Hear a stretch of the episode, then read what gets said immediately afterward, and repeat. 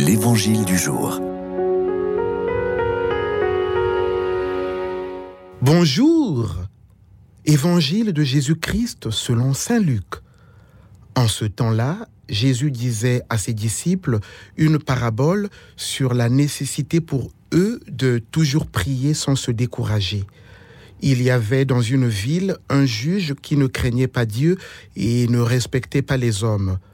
Dans cette même ville, il y avait une veuve qui venait lui demander Rends-moi justice contre mon adversaire.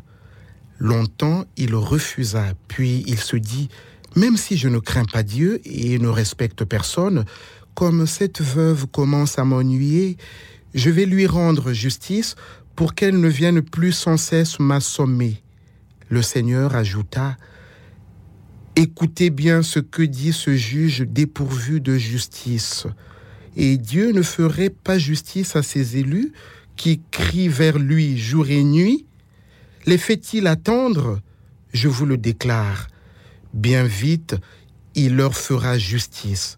Cependant, le Fils de l'homme, quand il viendra, trouvera-t-il la foi sur la terre? Luc est le seul évangéliste à nous rapporter la parabole du juge inique et de la veuve importune. Pour cela, Luc fait usage du terme grec d'hypomoné qui se traduit persévérance, terme repris d'ailleurs dans le commentaire de la parabole du semeur. Et c'est de cette même persévérance que nous parle l'évangile de ce jour.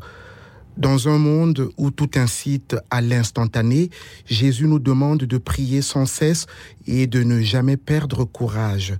C'est à ce propos que l'exemple de la veuve est éloquent. Une veuve sans défense et dont la situation était des plus fragiles dans le contexte de l'époque.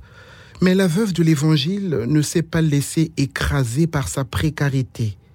Si la veuve ne renonce pas à s'enfermer dans son infortune, c'est parce qu'elle trouve sa force dans sa volonté de changer le cours des choses, quoi qu'en disent les pesanteurs sociales.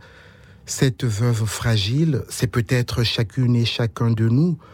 Lorsque le doute et les épreuves nous paralysent, avons-nous la force de la veuve pour toujours crier vers le Seigneur? En puisant mes forces dans la grâce de Dieu, je m'approprie ces paroles du psalmiste. Un pauvre cri, le Seigneur entend, il le sauve de toutes ses angoisses.